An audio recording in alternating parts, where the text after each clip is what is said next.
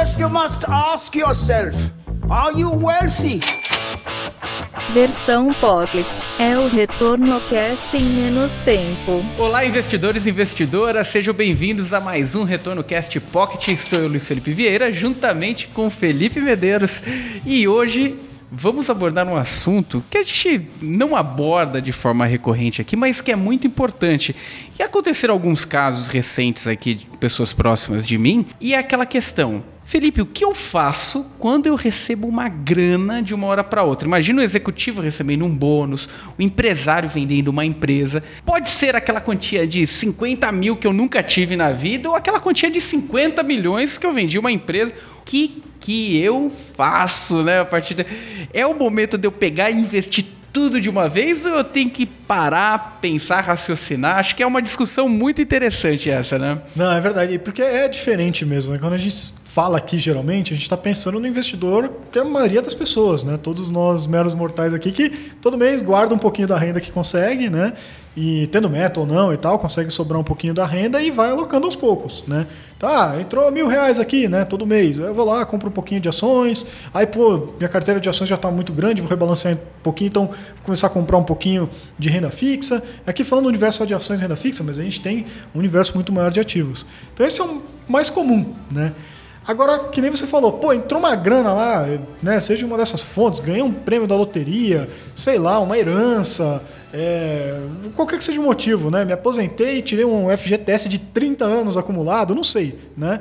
Mas entrou uma grana. E agora? Eu vou lá e aloco tudo de uma vez, né? Vou lá e compro tudo em ações, né? Começa a ver YouTube No e vou ver o que horário. que tá Compro os títulos que estão ali de boa, né? Exatamente. O que, que eu faço com essa grana, né? É, então é uma decisão meio difícil de tomar, né? Se você parar para pensar. É, e, e, e por incrível que pareça, ela é mais recorrente do que parece, né? Não, não digo que é, que é normal uma pessoa receber uma quantia muito alta, mas é corriqueiro as pessoas receberem alguns bônus no meio do caminho que, poxa, nunca, nunca tive acesso a esse nível de dinheiro. E agora? Que, como que eu começo a alocar?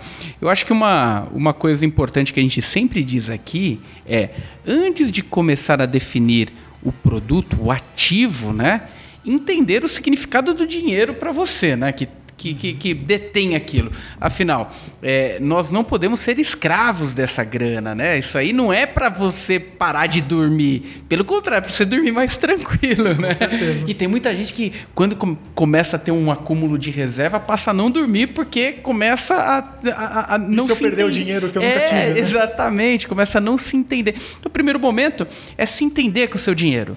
Qual é o seu propósito? Qual é o objetivo? Que momento de vida você está? Você ainda está no momento de acúmulo? É para longo prazo? É para você se dar esse presente no futuro? Ou é algo para você já curtir no presente? Você já trabalhou muito? Está no momento de você trabalhar menos, se aposentar? Ou definir aquele momento. Poxa, eu nunca pensei que eu fosse chegar nisso. Agora eu tenho isso. É o momento de eu comprar minha Ferrari. então tomar alguns cuidados aí também na hora de definir, né, qual que é o verdadeiro motivo daquele portfólio. A partir daí, sim, você usar o seu dinheiro ao seu favor, né? Usar o dinheiro ao seu favor. Não, perfeito, cara. Eu acho que é exatamente isso. A pessoa tem que definir muito bem como que ela vai usar esse dinheiro, os objetivos, não como de ativos, né? Mas de para que que você quer investir, né? Eu já quero tirar renda, não, eu ainda pretendo trabalhar mais, quero que isso daí acumule ao longo do tempo, tenho curto, tenho é, longo prazo, vou fazer uma aquisição de alguma coisa ou não. Então tudo isso tem que definir é, antes, porque aí em cima disso você vai definir os ativos. E acho que o grande ponto aqui, cara, é que ah, qualquer pessoa que tiver acesso a, a esse tipo de, né, de ocasião de entrar uma bolada, essa pessoa não precisa ter pressa. Né? E não precisa ter pressa por dois principais motivos. Né? O primeiro é que assim, a gente hoje voltou à normalidade de juros no Brasil, Brasil. sendo Brasil. É isso aí. Esse negócio de juro real negativo é coisa de país rico e mesmo lá já está acabando a festa, né? A festa é para os bancos centrais, não para os investidores, né? É, aqui no, no Brasil, isso sempre foi né, uma anomalia esquisita, como a gente viu que rapidamente aquele juro real negativo explodiu nossa inflação e a gente está correndo atrás do rabo. É, mas a- agora a gente já voltou para um nível de normalidade de Brasil, né? Onde a gente tem juros reais positivos. Ou seja, mesmo aquele investimento seguro, seguro lá de pós, né? De, de Selic, LFT, e tal. CDBzinho. Mesmo isso daí já está rendendo mais que a inflação. Então você não tem que ter pressa para alocar, tá? Porque seu dinheiro não vai desvalorizar. Mesmo num negocinho ali sem risco nenhum, seu dinheiro está protegido da, da inflação na medida do possível aqui no Brasil, tá? E o segundo motivo é que, de fato, se você recebesse uma baita grana lá, receber um milhão de reais hoje, e mesmo que você já saiba é, no que, que você quer investir, é muito improvável que só porque você recebeu o seu dinheiro, você vai ter a melhor opção para investir naquele momento. Né? Tudo vai estar lá, os melhores títulos de renda fixa, os melhores fundos, as ações vão estar tudo com preço bom. Né? É difícil casar tudo isso assim numa boa oportunidade. Né? Então, assim, a gente estava até falando aqui, imagina que acontecesse essa. Você recebesse essa bolada ah, um ano e meio atrás. Né? Então você ia lá e você queria colocar tudo em renda fixa. E renda fixa, sei lá, de, de PCA. Você vai comprar um monte de título de PCA mais 2? Né? Como que você ia estar hoje vendo títulos aí PCA mais PCA 7? mais 7 no mercado. Você ia falar, putz, que porcaria de decisão que eu tomei. Né? Então por isso que esse segundo motivo é dizer que às vezes é mais negócio você ir alocando aos poucos do que você alocar de uma vez. Porque é, qualquer, principalmente quando você dividir sua carteira em várias, né?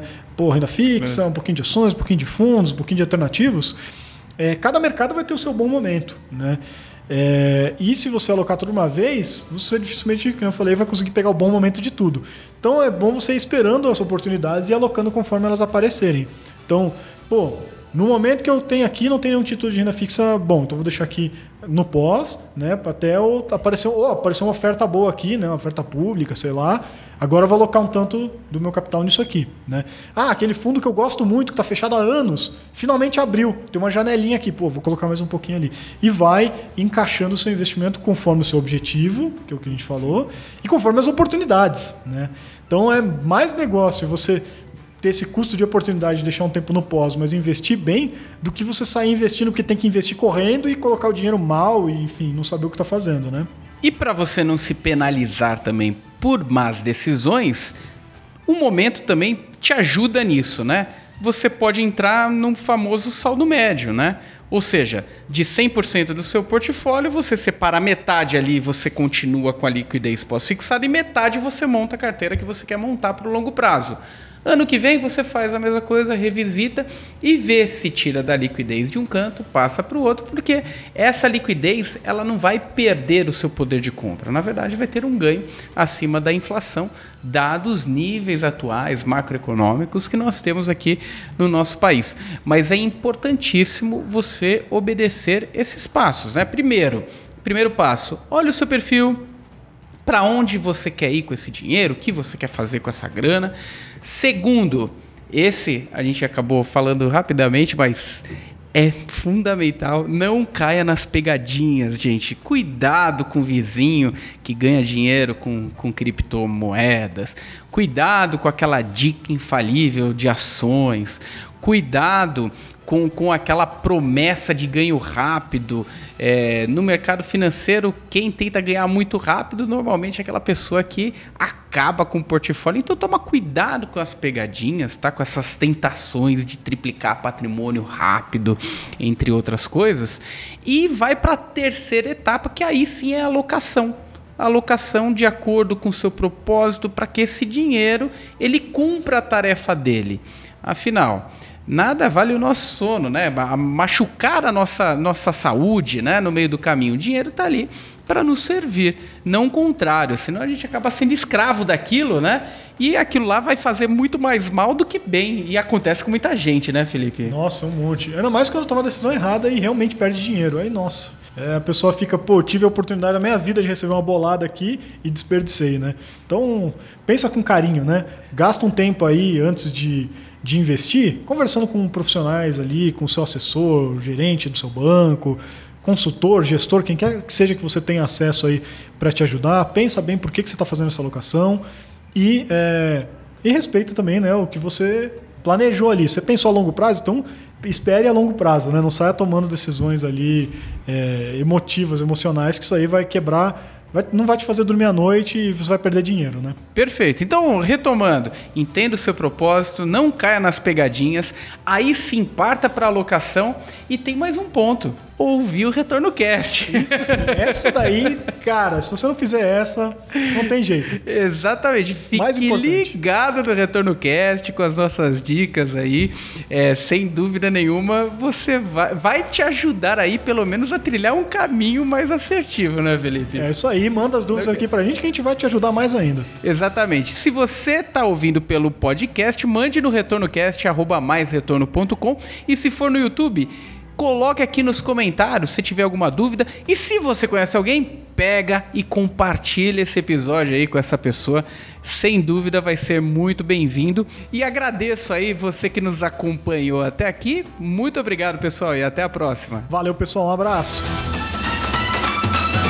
Você ouviu Retorno Cast Pocket.